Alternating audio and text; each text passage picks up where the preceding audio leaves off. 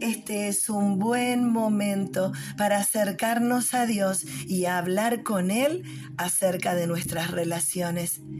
En el libro de Filipenses, capítulo 2, versículo 1 y 2, dice lo siguiente. ¿Hay algún estímulo en pertenecer a Cristo? ¿Existe algún consuelo en su amor? ¿Tenemos en conjunto alguna comunión en el Espíritu? ¿Tienen ustedes un corazón tierno y compasivo? Entonces, háganme verdaderamente feliz poniéndose de acuerdo de todo corazón entre ustedes, amándose unos a otros y trabajando juntos con un mismo pensamiento y un mismo propósito. Muchas veces hemos prestado mucha atención a nuestras diferencias. Hemos, nos hemos detenido a pensar y a reflexionar acerca de la cantidad de cosas que me separan, que me diferencian, que me alejan de otra persona sobre todo de los hermanos de la fe.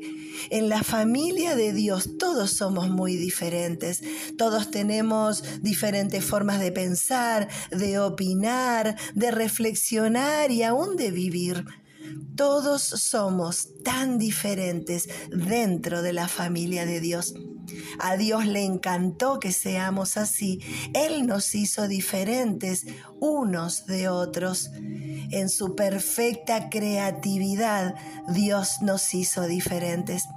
Pero a veces esas diferencias se han levantado como murallas entre nosotros. Y este es el tiempo de acercarnos unos a otros en el amor de Dios hacer un paso de eh, perdón, de reconciliación, ese paso, esa iniciativa para acercarme al otro, que es diferente a mí, que no piensa como yo, que aún vive diferente a mi forma de vivir, pero que es mi hermano en la fe, que mm, hay una muralla entre nosotros y esa muralla no debería estar, porque Dios me invita a que estemos unidos, cercanos, trabajando juntos para agrandar el reino de Dios en esta tierra.